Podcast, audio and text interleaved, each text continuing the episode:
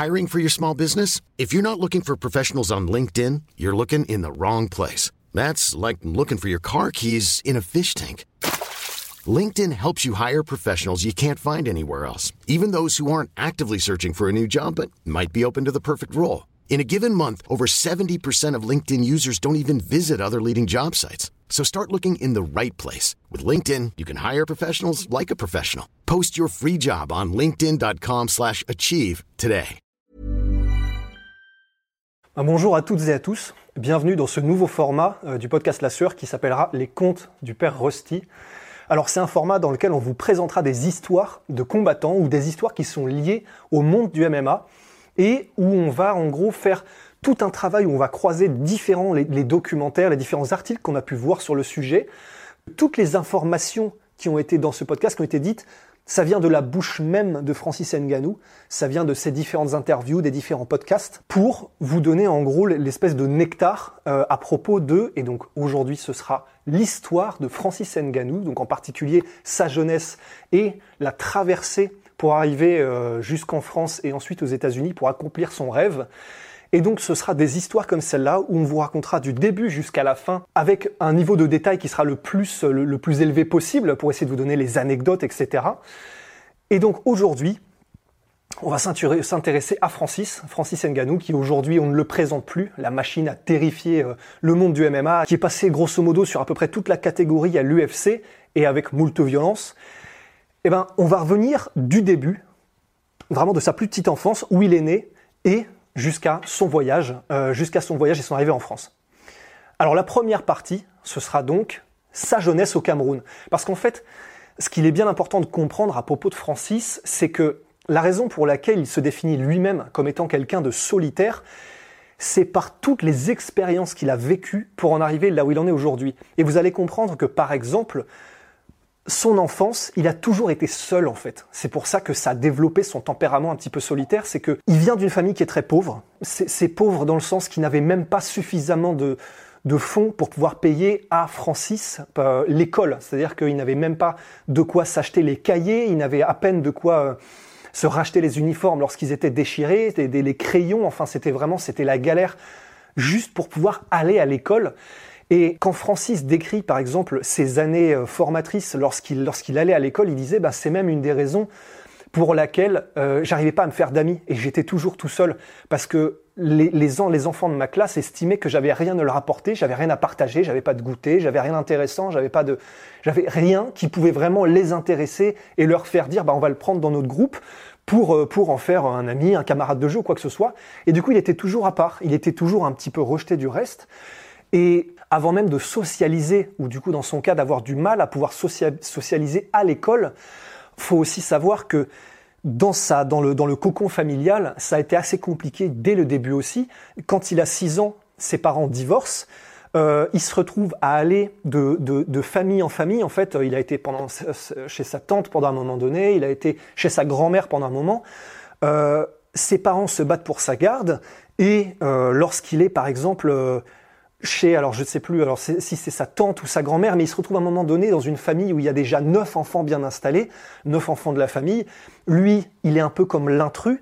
Et euh, ben, il le dit lui-même, euh, parfois, ben, il me faisait bien comprendre que j'étais pas un frère, euh, que j'étais pas quelqu'un de la, de la fratrie, que j'étais vraiment plus comme un cousin. Et donc, même dans, au sein du noyau de la famille, il a jamais été vraiment intégré en fait. Pour ce qui est du, du, de tomber amoureux des arts martiaux, de tomber amoureux de la boxe, etc., il dit que c'est quand il avait 5 ou 6 ans qu'il a été euh, voir à un moment donné dans la, chambre de son père, et que dans la chambre de son père, il y avait un poster de Rambo 2. Il a dû voir les muscles saillants de Stallone, il a dû voir tout ce qui allait bien, et il s'est dit, bah, moi, c'est ce que je veux. Je veux que dans ma vie, il y ait de l'action, je veux, je veux, je veux qu'il y ait euh, quelque chose qui se passe, de, de, de, de, de, la, de la bagarre, des trucs. Et c'est à partir de là où sa vocation naît et où il se dit, bah moi je veux trouver les arts martiaux, je, je, veux, je veux faire quelque chose. Alors, on dit que c'est de là qu'est venu son amour des arts martiaux de la boxe, pour autant il n'était pas bagarreur. Et ça c'est un autre point qui est vraiment très important de comprendre à propos, pour comprendre Francis Nganou en fait, c'est que son papa était bagarreur, mais dans la vie. C'est-à-dire qu'il était bagarreur. Alors, euh, Francis disait qu'il était karatéka, mais en fait, il se bagarrait dans la vie, dans la rue, en fait. Et il avait mauvaise réputation. Et c'est assez intéressant parce que Francis dit, euh, quand j'avais à peu près 6 ans, et que mes parents se sont séparés et j'ai entendu, j'ai commencé à entendre des bruits, des, comment dire, des, ragots et à entendre la mauvaise réputation qu'avait mon père euh, dans, la rue en tant que bagarreur, en tant que... Et en gros, il dit, j'ai eu honte de ça, j'ai eu honte de, cette réputation que traînait mon père, et je me suis dit, pour moi, jamais je n'aurais ce genre de réputation, ce genre de... Et je ferai tout pour garder, pour conserver dans ma vie la meilleure réputation possible. Et c'est assez intéressant parce que c'est vraiment ça qui vous démontre aujourd'hui que ben c'est pas, il adore son sport, il adore combattre, mais ça n'est pas pour lui euh, quelque chose de comment dire de de de ouais de, de la bagarre de rue, de de, de la c'est quelque chose pour lui de noble et la personne qui est en face de lui dans le ring, comme il le dit lui-même, c'est pas c'est pas un ennemi, c'est juste un adversaire il y a cet aspect donc où il découvre les arts martiaux, où il se passionne pour ce genre de choses. il dit même qu'il y a un moment donné où il a vu un film de Jean-Claude Van Damme et euh, où ça l'a tellement passionné que en gros il est allé euh, avec des connaissances qu'il avait à l'époque, euh, comme dans le film Full Contact de Van Damme, et il est allé dans une bananeraie parce que c'est ce que fait Van Damme dans le film où il a défoncé plusieurs bananiers. Il a, il été puni d'ailleurs pour ce truc-là, il le dit lui-même, où il a été défoncé des bananiers à coups de pied, un peu en mode thaïlandaise, comme euh, Van dans le film Full Contact. Et alors, le sport national au Cameroun, c'est le football, mais pour Francis, bah, en fait, euh, il n'aime pas tellement ça, en fait. C'est-à-dire que quand les enfants jouent au football, bah, lui, ça le passionne pas. Lui, euh, quand il va au cinéma voir des films de Van ou voir des films, bah, c'est plutôt ça qui le passionne. C'est ça qu'il veut poursuivre. Alors du coup, ben, il essaye des trucs, euh, il commence à, il commence à bouger un peu, à apprendre par lui-même, à répliquer un peu les coups qu'il a vus dans les films. C'est vraiment, il sait que c'est ça qu'il veut faire de toute façon. Mais alors, pour en revenir un petit peu aux difficultés qu'il a dû rencontrer, quand il commence à aller à l'école, euh, le truc c'est qu'on l'a dit, sa famille clairement euh, ne roule pas sur l'or, c'est même tout l'inverse. Et du coup, comme il a du mal à se payer le nécessaire pour aller à l'école, il est obligé de travailler à côté. Et c'est là où il commence euh, à travailler dans les mines de sable, parce que c'est un des seuls jobs où euh, bah, il peut travailler, il a cette opportunité. C'est dur, mais d'un autre côté, ça lui permet, euh, comment dire, les week-ends et pendant les vacances, de gagner un peu d'argent suffisamment pour pouvoir se payer les goûters de temps en temps à l'école, pour pouvoir se payer les affaires, les uniformes, les stylos, les cahiers. Parce qu'en fait, quand il ne peut pas, quand il n'a pas suffisamment d'argent, en fait, faut savoir que du coup, l'école ne l'accepte pas. C'est-à-dire qu'il y a des moments, il y a des jours où euh, ben, il ne peut même pas accéder à l'école, il peut même pas accéder à la classe, parce qu'en fait, il n'a pas pu payer les frais de scolarité, il n'a pas pu payer les cahiers, l'école, les, et donc en fait, il, est rejeté, il est rejeté également de l'école. Il y a des moments où euh, ben, il commence à travailler dans les mines de sable, mais comme les paiements mettent du temps à arriver, mettent plusieurs mois, eh ben le truc c'est qu'il peut pas payer à temps sa scolarité, et donc même quand il travaille en même temps, ben, il peut pas, il peut, pas aller à l'école. Enfin, c'est vraiment il a, il, a galéré juste ne serait-ce que pour avoir une scolarisation correcte en fait. Le travail dans les mines de sable, premièrement, c'est extrêmement dangereux, mais deuxièmement surtout, c'est extrêmement harassant. C'est un travail qui est déjà fait pour les adultes, et il le dit lui-même, Francis, on faisait en tant qu'enfant, parce qu'il a commencé alors qu'il avait une dizaine d'années, euh, on, on faisait ça en tant qu'enfant pour un travail qui était réservé aux adultes, c'était extrêmement physique. Et le truc, c'est que en plus du fait que c'était très physique, il était obligé de faire ça dans les, rares moments qu'il avait de libre. Et ça veut dire que quand les autres enfants allaient en vacances chez des membres de leur famille, partaient en week-end, euh, se prélassaient un peu, prenaient du bon temps, bah Francis ne pouvait pas. Parce que dans les rares moments où il avait des opportunités, où il avait, où il avait un peu de temps libre, bah il devait travailler pour simplement pouvoir se payer l'école dans laquelle il allait. Donc extrêmement, extrêmement compliqué. En plus de ça, il habitait à une dizaine de kilomètres de l'école. Donc pour y aller, c'est deux heures de marche à chaque fois.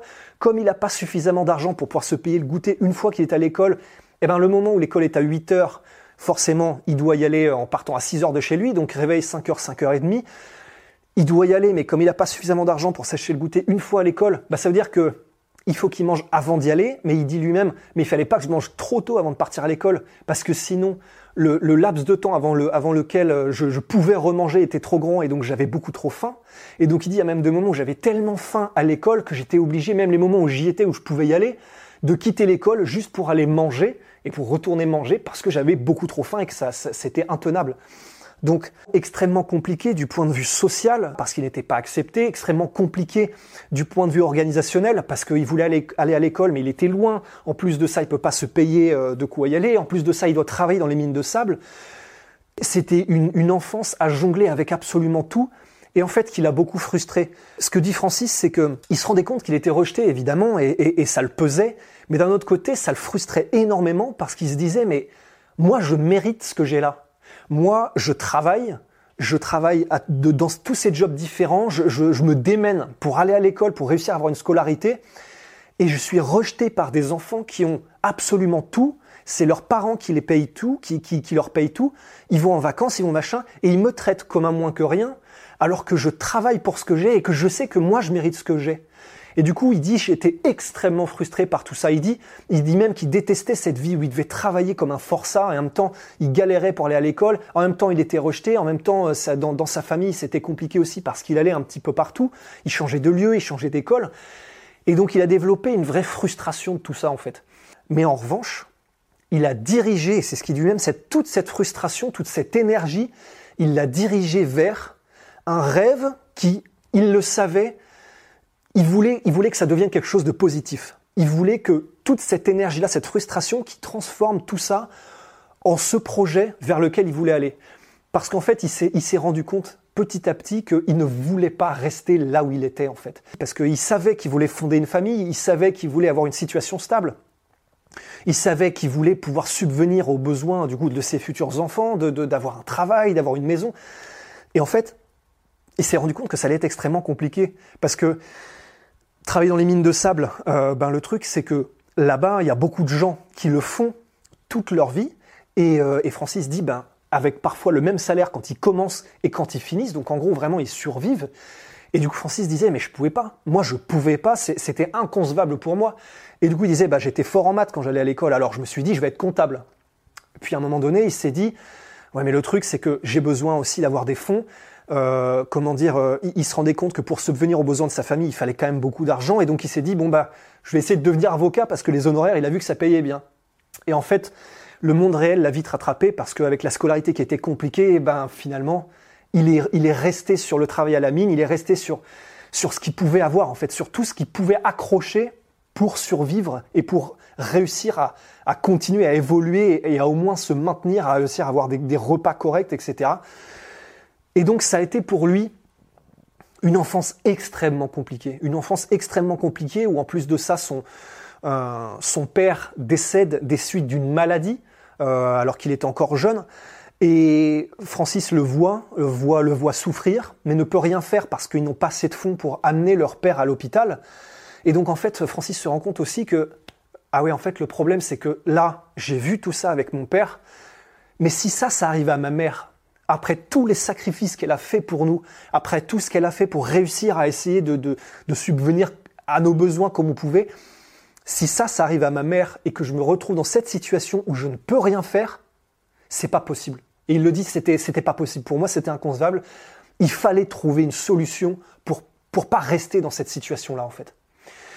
Alors, il découvre la boxe alors qu'il a à peu près 18 ans, il découvre la boxe parce que, bah, du coup, comme on l'a dit, c'est tout ce, tout ce qu'il rêvait de faire, en fait. Il commence les, leçons de boxe, c'est, de toute façon, il savait, avant même de commencer, que ça allait être sa passion, donc il arrive en avance au cours de boxe anglaise, parce que du coup, lui, ce qu'il voulait, c'était faire de la boxe anglaise. Le MMA, c'est, il connaissait même pas le MMA avant d'arriver, avant de commencer à s'entraîner, en fait, véritablement. Et du coup, il commence les entraînements de boxe anglaise à 18 ans, ça le passionne, il adore. Il disait, euh, bah voilà, j'ai commencé le premier mois, on faisait ça sans gants parce que t'apprends les bases, hein. Et donc tu fais du 1-2, t'apprends le jab, t'apprends machin. Et, euh, et il disait, euh, voilà, et c'est que simplement après, après quelques, après quelques temps, après quelques mois que j'ai commencé à faire des oppositions, des sparring. Et il disait, mais bon, le problème c'est que j'étais tellement lent qu'en fait, je me trouvais face à des mecs qui me possédaient en fait. Enfin, j'étais face à des mecs qui étaient tellement rapides, qui anticipaient mes mouvements bah, que je, je, je les touchais même pas en fait. Mais il adore ça et il se passionne et c'est pour ça qu'il continue évidemment. Alors qu'il a à peu près cet âge-là, entre 18 et 20 ans, il dit aussi, ben, j'étais pas bagarreur, je m'étais promis que de toute façon je ferais tout pour maintenir ma bonne réputation, mais il est dans des quartiers où de toute façon il y a de l'intimidation, il y a des gangs, des grands, ce qu'il appelait, qu'il appelait des grands à l'époque, qui viennent et qui t'intimident. Et euh, du coup, disait, bah, quand, on, quand on était petit, évidemment, on se faisait intimider, on se faisait, on se faisait oppresser, maltraiter, mais au fur et à mesure où Francis grandit et où sa carcasse se développe aussi, et où il commence la, la boxe anglaise, ben, il y a des moments où en fait, euh, quand les grands venaient pour oppresser Francis, bah, il y a eu des moments où Francis, euh, quand il a commencé la boxe anglaise et qu'il était bien stock, bah, il a commencé à répondre et il a commencé à, à répliquer. Et en fait, comme il le dit, bah, ce qui était bien, c'est qu'en fait, euh, il y a un moment donné où je commençais à répliquer quand euh, j'étais intimidé, quand j'étais intimidé dans la rue. Mais l'avantage, c'est que les répliques duraient pas longtemps et que ça durait pas toute la journée en fait. Donc, bah, comprenez que probablement même sans avoir, comment dire, la technique qu'il a aujourd'hui, de toute façon, c'est une force de la nature et qu'avec les facilités qu'il a de toute façon en anglaise et avec les sports de combat en général, comprenez, euh, grosso modo, il devait éclater les mecs, mais vraiment en quelques secondes. C'est ce qu'il disait. Bah, au moins l'avantage, c'est que ça durait pas toute la journée et qu'après, au moins, on me laissait tranquille. Et du coup, il se développe une réputation de bon, bah, euh, lui, clairement, euh, ça marchait avant, mais maintenant, on laisse tomber parce que sinon, c'est c'est la grosse sanction en fait, hein, c'est le tarif. Et donc, du coup, il a quelques, quelques échauffourées, mais rapidement, ça se tasse un peu. Il dit que de toute façon, on, on lui a proposé de rentrer dans les gangs, mais lui n'a pas voulu. Toujours cette réputation qu'il voulait garder. Du coup, ses amis, c'était des gens, euh, quand il était un peu plus âgé, qui étaient plus petits que lui. Et du coup, il les défendait, euh, il les défendait en même temps. À 21 ans, euh, il part à Yaoundé parce qu'il veut essayer de développer ce rêve. Il sait qu'il n'a pas envie de, de stagner, il sait qu'il a envie de faire quelque chose, de progresser. Mais ben, il faut bien qu'il fasse quelque chose. Donc à 21 ans, il part à Yaoundé et il essaye de en même temps faire moto-taxi et en même temps, euh, donc pour se développer des fonds, pour, avoir un peu de capital, et en même temps pour commencer vraiment la boxe. Mais en fait, ça marche pas trop. Ça marche pas trop. Et puis, euh, en plus, euh, les gens le prennent un peu pour un fou. Lui disent, mais attends, mais est-ce que tu peux nous, nous, citer un mec qui, au Cameroun, a réussi en anglaise, en fait? Enfin, ça n'existe pas. Donc, il est sujet un peu de vanne, de moquerie. Tout le monde lui dit qu'il est complètement fou. Et donc à un moment donné, bah, en fait, euh, il vend sa moto et puis euh, il arrête ce travail-là, il arrête cette situation-là. Mais il y a un moment donné où en fait il dit, je savais, je savais que ça n'était plus possible. Je savais de toute façon que les opportunités, si je restais au Cameroun, elles resteraient fermées. J'arriverais pas à m'en sortir, j'arriverais pas à atteindre ce rêve que j'avais, que, que j'ai de réussir en anglaise, de réussir dans les sports de combat, d'aller aux États-Unis, de, de, devenir une star, de devenir Mike Tyson. C'est-à-dire qu'il faut que que j'aille trouver, que, que, moi-même, je me provoque ces opportunités-là de réussir. Et c'est à ces moments-là, à ce moment-là où il décide, bah, donc il faut que je, il faut que je parte, il faut que je quitte. Et c'est là le début de la grande traversée de Francis Nganou. Et vous allez voir quand il dit, j'ai vécu l'enfer, pour nous et probablement pour euh, la majorité d'entre vous qui regardez, c'est, on peut même pas s'imaginer. On peut même pas s'imaginer, vous allez voir. Ce sera dans le chapitre 2, la traversée.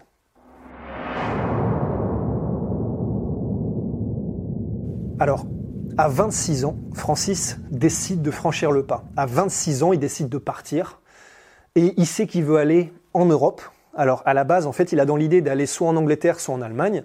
Donc, il, va s'arrêter en France, comme vous le savez probablement, où il va découvrir le même Factory, Fernand Lopez. Et, ça, c'est l'histoire qu'on verra à la fin, lorsqu'il aura fini cette traversée. Mais d'abord, à 26 ans, il se dit qu'il va partir, mais il sait tout ce qu'il attend. Et quand il décide d'y aller, en fait, il dit J'ai dit à ma famille, j'ai dit à mes sœurs que je partais, que je partais dans le Nord. Je leur ai pas dit où, parce que je, je voulais, je voulais même pas en fait qu'elles sachent, je voulais même pas qu'elles s'inquiètent. Du coup, je leur ai même pas dit, je leur ai juste dit Je pars. Il a confié ses économies à sa sœur, son argent, parce qu'il avait entendu dire que c'était l'enfer, qu'il y avait la mafia, les vols, les gangs. Et dans ces cas-là, il vaut mieux ne pas avoir beaucoup d'argent sur soi. Il savait que là où il allait, bah en fait, il risquerait de jamais en revenir. Et c'est ce qu'il décrit, ça c'est dans le podcast de Joe Rogan, et vraiment, on vous conseille d'aller voir parce que c'est c'est vraiment c'est assez fort à regarder parce que il n'est pas dans le pathos, il est pas il, il essaie pas de provoquer le pleur ou quoi que ce soit, mais mais la manière dont il le dit, si vous êtes anglophone, c'est ça, ça prend vraiment. Il dit bah voilà, j'ai confié mes économies à, à ma sœur, je leur ai dit que je partais, mais la raison pour laquelle j'ai donné l'argent à ma sœur, c'est parce que je savais que ce que j'allais croiser pendant la traversée, ce serait, on m'avait dit de toute façon, ce serait de la mafia, ce serait des gangs, ce serait euh, de la violence, ce serait des meurtres, ce serait parfois des accidents qui font que bah il y a de grandes chances que je ne survive pas en fait, ou que je n'en revienne jamais.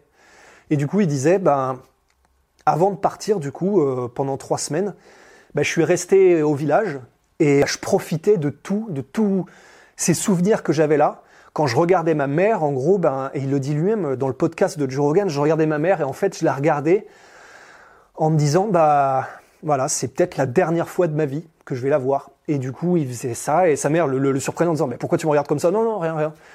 Il regardait euh, son village, il s'imprégnait euh, des odeurs, il s'imprégnait des bruits, il s'imprégnait de l'atmosphère, il s'imprégnait de, de tout ce qu'il avait toujours connu en se disant, ben, peut-être que plus jamais je reverrai ça, en fait. Et donc, il décide de partir. Il décide de partir, alors euh, il va en direction du Nigeria. Alors, Jusqu'au Nigeria, pas de problème, parce qu'au Nigeria, en fait, tu même pas besoin d'avoir de visa spécial. Tu peux y aller directement à partir du Cameroun. Il n'y a aucun souci, il y va en deux jours, euh, aucun problème. C'est lorsqu'il passe du Nigeria au Niger que c'est déjà plus compliqué. Parce que pour passer du Nigeria au Niger, là, en revanche, tu besoin d'un visa. Et là, tu as besoin, c'est là où ça commence. C'est là où ça commence, où tu es obligé de soudoyer les policiers, parce que de toute façon, eux, pour te laisser passer, ben faut bien qu'ils en retirent quelque chose. Et donc, tu es obligé de les payer, tu es obligé de négocier, tu es obligé de, de trouver des moyens de cacher l'argent. Parce que de toute façon, ils vont te fouiller. Et s'ils trouvent de l'argent, ben, ils vont être obligés, c'est pas ils vont être obligés, ils vont te le prendre parce que c'est comme ça, c'est, c'est, c'est le bac chiche. Ils vont te prendre tout l'argent que tu as et tout ce dont ils pourront profiter, ils en profiteront parce qu'ils savent que tu es en situation illégale. Et donc, ils disaient, bah, c'était devenu un peu comme un jeu, en fait. Parce que il nous fallait de l'argent. Parce qu'on savait que pendant la traversée, il allait, ils allaient nous falloir pour manger, en fait, juste pour survivre.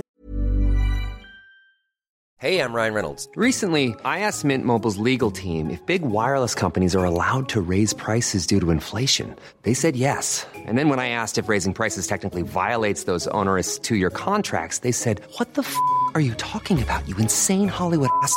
So to recap, we're cutting the price of Mint Unlimited from $30 a month to just $15 a month. Give it a try at mintmobile.com slash switch. $45 up front for three months plus taxes and fees. Promo for new customers for limited time. Unlimited more than 40 gigabytes per month. Slows. Full terms at mintmobile.com.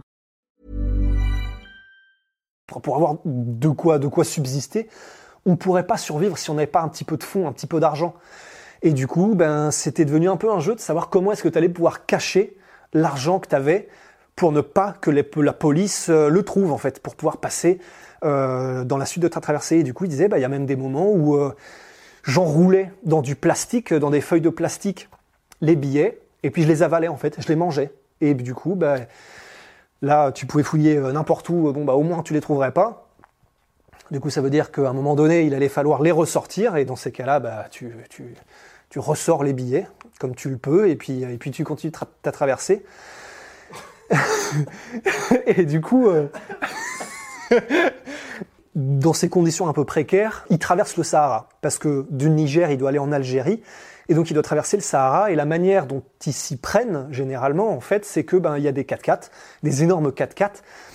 Et ils se, ils, se mettent le plus possible à l'arrière d'un 4x4. Et alors, dans le podcast euh, de Joe Rogan, Francis donnait comme exemple, bah, imaginez un gros 4x4 Toyota, un gros pick-up, et il dit, ben, imaginez-vous qu'on était à 25. Donc il fallait tenir à 25 personnes à l'arrière d'un gros pick-up avec le moins de bagages possible, parce que évidemment 25 personnes ça fait déjà lourd euh, quand même euh, sur les suspensions, mais évidemment il faut bien qu'il faut bien qu'il voyage avec quelque chose.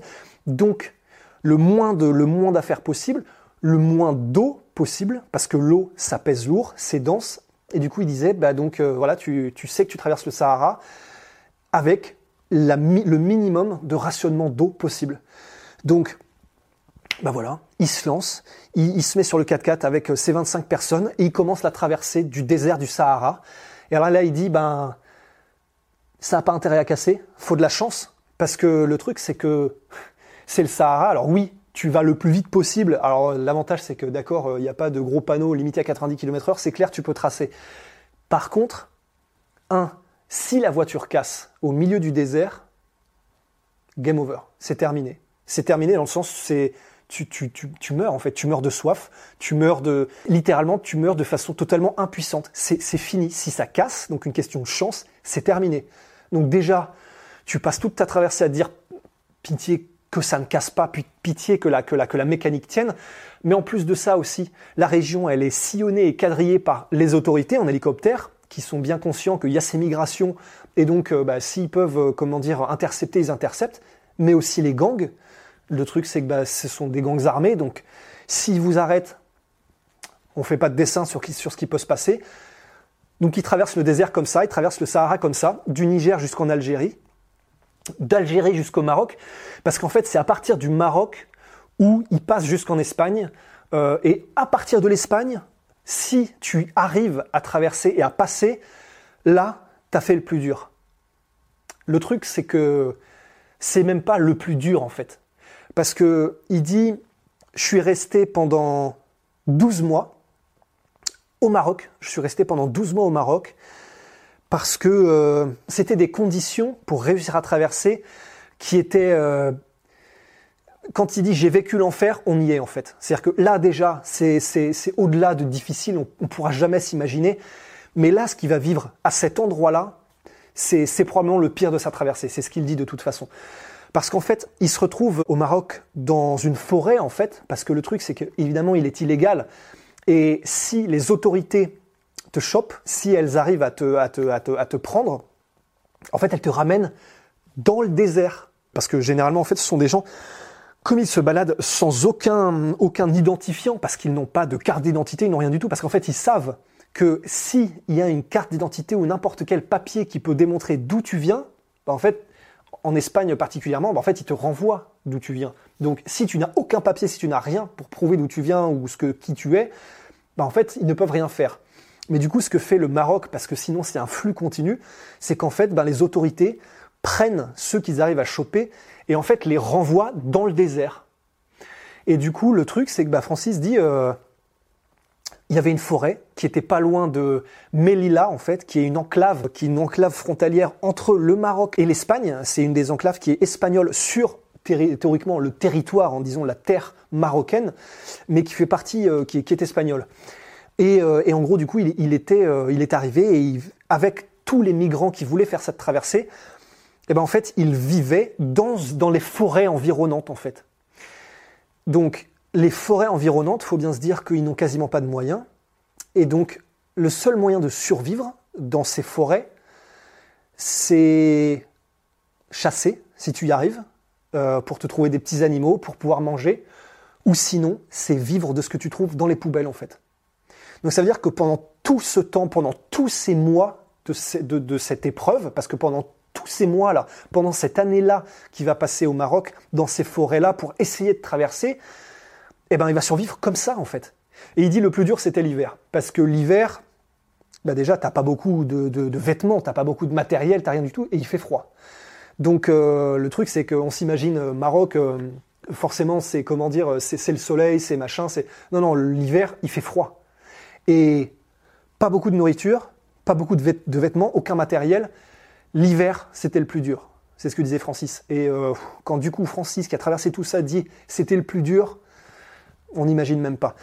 Mais du coup, le truc, c'est que il est dans cette forêt avec tous ces migrants et il dit en plus, euh, on est tout ça, on est, on est tous ces gens-là qui veulent traverser, mais il n'y a pas vraiment de, on est chacun pour soi en fait, et chacun sait que c'est chacun pour soi. Donc euh, ça doit être assez compliqué à gérer, même du point de vue psychologique, même du point de vue tu es, constamment en train de te méfier. En plus de ça, il dit, euh, on se cachait aussi dans la forêt parce que le truc, c'est que si tu es autre part, avec les gens, en gros, les, gens du pays, tu sais pas, parce que les policiers sont en civil, tu sais pas qui est policier, qui peut euh, te, dénoncer ou dire ils sont là et pour venir aller les choper ou quoi que ce soit. Donc en fait, ils se cachaient dans la forêt, mais tu es constamment sur le qui-vive en fait. Lorsqu'ils sont cachés, ben, ils sont là pour traverser. Et donc ils tentent cette traversée. Et en fait, la manière dont ça se passe, c'est que entre le Maroc et l'Espagne, dans cette enclave frontalière là, la zone qui est la zone par laquelle tu dois traverser cette frontière pour aller euh, de, théoriquement du Maroc à l'Espagne, elle est ultra surveillée. Et elle est ultra surveillée parce que, bah, parce qu'en gros, les, les, comment dire, les Espagnols savent que c'est par là que ça se passe en fait. C'est vraiment par ici que passent les migrants pour passer en Europe. Du coup, tu as trois clôtures, elles sont immenses. As, euh, pendant que Francis y était, des, énormes rouleaux de barbelés partout. C'est, elle est surveillée 24 sur 24. Euh, détecteur thermique. C'est Fort Knox en fait. C'est là, les Espagnols ont mis le paquet pour que rien ne passe. Et du coup, tu dois d'abord passer ça pour ensuite arriver et choper un canot, un canot gonflable. Généralement, c'est des trucs, euh, on vous laisse imaginer, c'est des trucs gonflables, probablement qui tiennent à moitié la route et sur lesquels les gars sont une centaine. Donc c'est une horreur, c'est une horreur, mais ça, là, ce, la forêt, traverser la frontière, traverser ces trois clôtures à Melilla et réussir à passer avec les barbelés. Et Francis dit, les barbelés de Melilla, je m'en souviendrai toute ma vie. Parce que j'ai des cicatrices partout sur le corps. Bon, euh, c'est-à-dire qu'ils doivent passer au-dessus de trucs qui t'arrachent la peau, qui t'arrachent les vêtements, qui te... Une fois que tu as causé des saignements, euh, bah, le truc c'est que tu peux saigner à mort. Et puis de toute façon, tu peux aussi t'arracher l'œil. Enfin, c'est c'est l'enfer. Et du coup, passer de cette forêt, traverser ces clôtures-là, réussir à les traverser déjà, miracle. On arrive à Melilla, et à Melilla, tu dois choper un canoë, tu dois choper un bateau gonflable, un espèce de truc euh, à moteur, et parfois même, Francis disait, bah en fait, il y a même des moments où, euh, en fait, euh, la seule la seule manière d'avancer, en fait, c'était à main, c'était à la main. C'est-à-dire que du coup, ils étaient tous sur le canot, agglutinés, et en fait, ben du coup, l'idée, le gars leur dit, bah l'idée, c'est qu'en fait, là, vous allez devoir pagayer à la main, en fait. Et Francis disait, ce qui est quand même vachement révélateur, en fait, de qui est Francis Nganou et de toutes les difficultés qu'il a traversées jusque-là, tous ces rêves qu'il a eus, ben c'est là où on voit que c'est quelqu'un d'unique. Parce que dans ces moments-là, Francis se dit, il s'est dit, bah ok, on va y aller et on va être les premiers à traverser du Maroc jusqu'à l'Espagne en pagayant avec les mains. On va le faire. Ça s'est pas fait ce jour-là. Euh, ça s'est pas fait ce jour-là et en fait, ça va même pas se faire sur les six premières tentatives de Francis. C'est-à-dire que vraiment, enfin, il faut se figurer que la forêt, manger, se nourrir comme un animal, ou chasser, ou euh, avec les poubelles, franchir ensuite les barbelés, les clôtures, les, trucs euh, miradors de Melilla, le canoë, le machin, où tu es en pleine mer, tu dois, tu, peux, tu peux mourir noyé à n'importe quel moment s'il y a un pépin, tu es une centaine sur un bateau. Et en fait, euh, Francis disait, il y a même un moment donné où je me disais, je m'en fous si je meurs. Si je meurs, c'est pas grave, je veux juste traverser, je veux juste en finir en fait. Ça, c'est ce qu'a dû survivre, c'est ce à quoi a dû survivre Francis Nganou pour passer donc jusqu'en France, donc en Espagne d'abord, et ensuite euh, vivre son rêve. Parce que lors de sa septième tentative, c'est là où, pendant, donc il arrive à, franchir ces différentes étapes, il y arrive, et là en pleine mer, bah, en fait ils sont, secourus par euh, un navire de la Croix-Rouge qui les secourt, et enfin, pour la septième fois, sa septième tentative, septième traversée, bah, il est amené à Tenerife en Espagne. Et à ce moment-là, euh, bon, ça aurait été trop facile. C'est pas comme si à ce moment-là, ça y est, direction la France, Paris, etc. Parce qu'en fait, pendant deux mois, il est en prison en Espagne. Parce que pendant deux mois, en fait, euh, bah, il se fait choper évidemment par euh, les gardes-côtes et puis par les autorités. Il n'a pas d'identifiant, de papier, de passeport, de carte d'identité, de quoi que ce soit. Donc en fait, les Espagnols ne peuvent pas le renvoyer d'où il vient. Euh, au Cameroun, mais ça ils ne le savent pas, ils savent pas d'où d'où d'où tous ces migrants viennent. Et donc en fait il, il reste en prison. Et pendant deux mois il va rester, au bout de deux mois il est libéré parce qu'ils ne peuvent rien en faire. Et du coup à partir de ce moment-là, de ces deux mois en prison, eh ben il va vers la France. Alors dans son objectif, comme on l'a dit, lui ce qu'il veut c'est devenir une star de la boxe anglaise, mais il s'était dit je vais passer soit par l'Angleterre, soit par l'Allemagne mais il fait donc son escale à Paris. Il pensait que ce serait qu'une escale. Alors, il fait partie de certaines associations de migrants où il aide, il aide comme il peut, il est, il est accueilli. Lui, il dit qu'il préfère en fait aller dormir dans un parking seul, euh, dans un parking souterrain, euh, parce qu'il dit je, je je voulais pas, je voulais pas que le désespoir de certaines personnes m'influence en fait. Je voulais pas être déprimé par le désespoir de certains autres migrants qui disaient ben on est arrivé là, mais c'est, on sait plus quoi faire. Et parce que Francis se disait, moi, alors qu'on me dit euh, que bah, l'Europe, c'est pas le paradis que tu penses, la France, c'est pas le paradis que tu crois, c'est pas, c'est pas aussi simple, ça va pas être comme tu crois. Et Francis répond à ce moment-là, moi, mon paradis, c'est celui que je vais me créer. Encore une fois, on en arrive aux mêmes choses, c'est par toutes ces épreuves qu'il a connues, cette solitude, le fait d'être, d'être mis à l'écart, le fait d'avoir ce rêve, le fait de savoir qu'il ne voulait pas rester dans la situation dans laquelle il était, eh ben on en arrive là en fait. On en arrive à Francis Nganou, qui est en France, qui dort dans des parkings souterrains, dans un parking souterrain. Mais il dit, c'est à ce moment-là que j'étais le plus heureux de ma vie. Hein. parce qu'il dit, moi j'étais en France, et c'est là, c'est là enfin où j'avais toutes les opportunités de pouvoir devenir qui je voulais devenir. Donc paradoxalement, il dit, mais quand on me disait, ça doit être vraiment dur pour toi, machin, Francis disait, non, non, moi je suis le, là, là je suis le plus heureux que je pourrais être, parce que je sais maintenant toutes les opportunités qui s'ouvrent à moi. Et c'est là où euh, ben, il commence à... Il dit de toute façon, moi ça a été très rapide. Hein. Dès que je suis arrivé en France, Euh, littéralement, les jours qui ont suivi, je cherchais déjà les clubs de boxe pour m'entraîner, etc.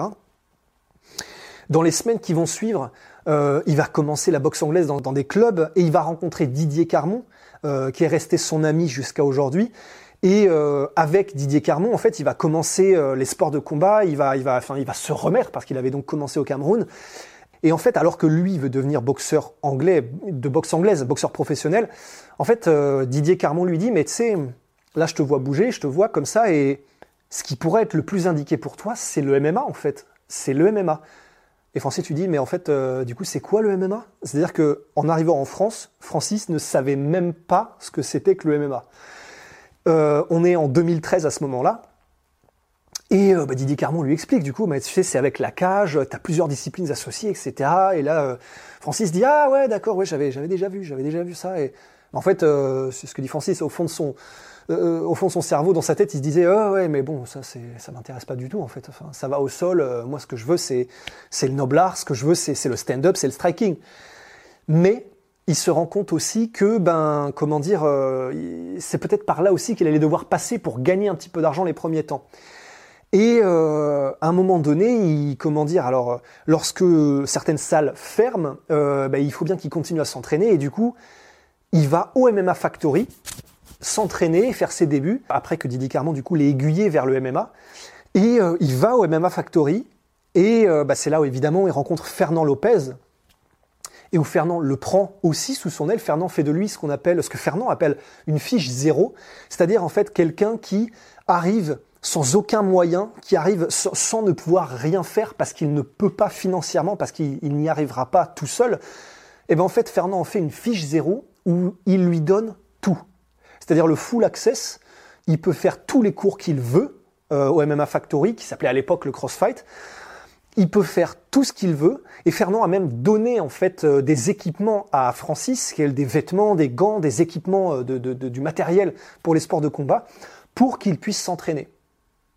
Et c'est à partir de là où euh, bah, Francis commence à s'entraîner en MMA. Et puis en fait, quatre mois plus tard, après quatre mois après avoir commencé son entraînement de MMA, il fait ses premiers combats pro. Parce qu'en fait, ce sont les moyens les plus rapides. C'est ce que dit Fernand Lopez. En fait, c'était l'ascenseur social le plus rapide.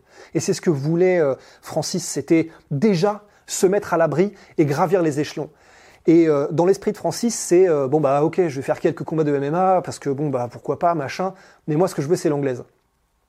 Il commence à faire quelques combats pro. Donc clairement, si vous allez regarder ses premiers combats, euh, dont ceux au 100% fight, bon, c'est vrai que clairement, il n'est pas aussi polytechniquement que ce qu'il est aujourd'hui. Mais c'est clair, à chaque fois qu'il touche, comme dit Didier Carmon en fait, il a une frappe sèche qui vous détruit. C'est la phrase, est, elle est tellement exacte. Ou comme dirait son entraîneur actuel, Dewey Cooper, because he's so special. Even if he don't really let those tools go, if he lands a clean punch, man, there's few people on this planet that can take him. Et du coup, euh, on le voit dans ses premiers combats que clairement, bah, il, y a quelque chose de spécial avec Francis. Et même s'il a quasiment pas de base en lutte et en sol, sa simple puissance athlétique et les quelques techniques qu'il a appris un petit peu comme ça à la va-vite, ça, lui permet de s'en sortir. Et euh, donc il commence à gagner quelques combats comme ça. Il a une défaite. Il a une défaite à un moment donné contre Zoumana Sissé en MMA. Euh, et là, en fait, alors qu'il projetait d'arrêter après ce truc-là pour se, se plonger vraiment dans l'anglaise, ben, en fait, il a cette défaite et son orgueil lui interdit d'arrêter sur une défaite en MMA. Et en gros, aujourd'hui, il le dit, ben finalement c'était un mal pour un bien parce que du coup, s'il n'y avait pas eu cette défaite, j'aurais pas continué, j'aurais pas persévéré probablement en MMA. Et du coup, il continue de fil en aiguille, donc il continue, il regagne des combats et il va en Suisse, etc. Il gagne des combats. Et euh, le jour de son, de son anniversaire, euh, alors qu'il lui commence à repenser à l'anglaise, etc. Fernand l'appelle et, euh, bah, et lui dit bah voilà j'ai une bonne nouvelle pour toi. Ton contrat à l'UFC c'est validé. Et là du coup ben comment dire évidemment Francis même si c'est pas un fan assidu clairement du MMA il sait ce que ça signifie. Il sait aussi ce que signifie un contrat à l'UFC puisque tu commences à 10 000 10 000 pour te présenter et pour combattre et 10 000 en plus donc tu doubles ton salaire si tu remportes le combat. Et en plus de ça, dans le contrat, tu sais que tu passes de 10 000 à 12 000, ensuite de 12 000 à 14 000 au fur et à mesure des combats que tu gagnes. Et donc Francis se disait, bon, euh, d'accord, je veux devenir Mike Tyson et je veux devenir combattant professionnel en boxe anglaise, mais difficile. Difficile de dire non à une opportunité qui est aussi énorme, de faire de l'argent, de réussir à me mettre à l'abri et de me donner l'occasion de devenir une star comme je voudrais devenir et de devenir champion du monde et de devenir cette personne que j'ai toujours voulu être. Le reste, vous le connaissez.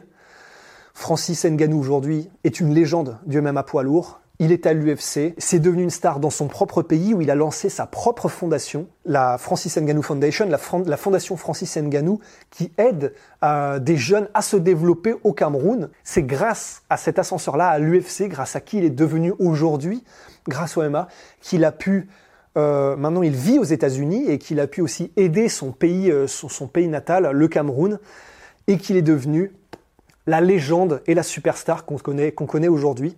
Et d'ailleurs, c'est assez intéressant parce qu'en fait, il dit euh, aujourd'hui, donc là, on, est au présent, au temps présent. Il revient évidemment de temps en temps au Cameroun chez lui. Et en fait, il dit je, retourne dans tous ces endroits-là où, je, je, me souviens avoir été malheureux et avoir détesté ma vie. Et en gros, il y retourne les mines de sable, il y retourne à tous ces différents endroits. Et en fait, parce que c'est la question que avait posée un, des intervieweurs, mais on t'a vu euh, retourner aux mines de sable, etc. Et il répond, bah oui, parce que lorsque je suis là-bas, lorsque je retourne dans les mines de sable là où j'étais, je me souviens exactement de ce que je pensais quand j'y étais à l'époque. Et du coup, il dit, je me souviens que il y a, allez, 20 ans de ça, quand j'étais ici, 25 ans, quand j'étais à ce même endroit-là et que je travaillais et que et que c'était la saison des pluies et parce que ben, pendant la saison des pluies, il n'y a pas école, mais les adultes ne veulent pas travailler dans les mines de sable. Donc euh, nous, on y allait les enfants, mais du coup, euh, on revenait, on était frigorifiés parce qu'il pleuvait tout le temps, tu étais trempé jusqu'aux os, donc tu devais travailler trois fois plus, ce qui était cool pour les employeurs, etc. Tous ces souvenirs-là. Il dit, ben, je m'en souviens, j'étais dans les mines de sable, et maintenant, je me dis, hé, j'y étais, sauf que là, dans une semaine, je repars aux États-Unis. Sauf que là, il y a mon 4x4 qui est garé là-bas. Sauf que là, maintenant, il y a toute ma vie qui m'attend et que j'ai réussi à me créer. Donc voilà, c'était la vie de Francis Nganou, de sa plus tendre enfance jusqu'à aujourd'hui, les épreuves par lesquelles il a dû passer pour devenir qui il est aujourd'hui. Ben voilà, on espère que ce format vous a plu, euh, les contes du père, euh, du père Rusty, et puis euh, on espère que vous avez appris beaucoup de choses. Si vous avez aimé, n'hésitez pas à liker et à vous abonner. Et puis, et puis ben, je vous dis à très bientôt pour le podcast La Sueur ou un autre format comme celui-ci, ou avec mes compères Guillaume ou, ou Polydomso. Et, et voilà, et à très bientôt.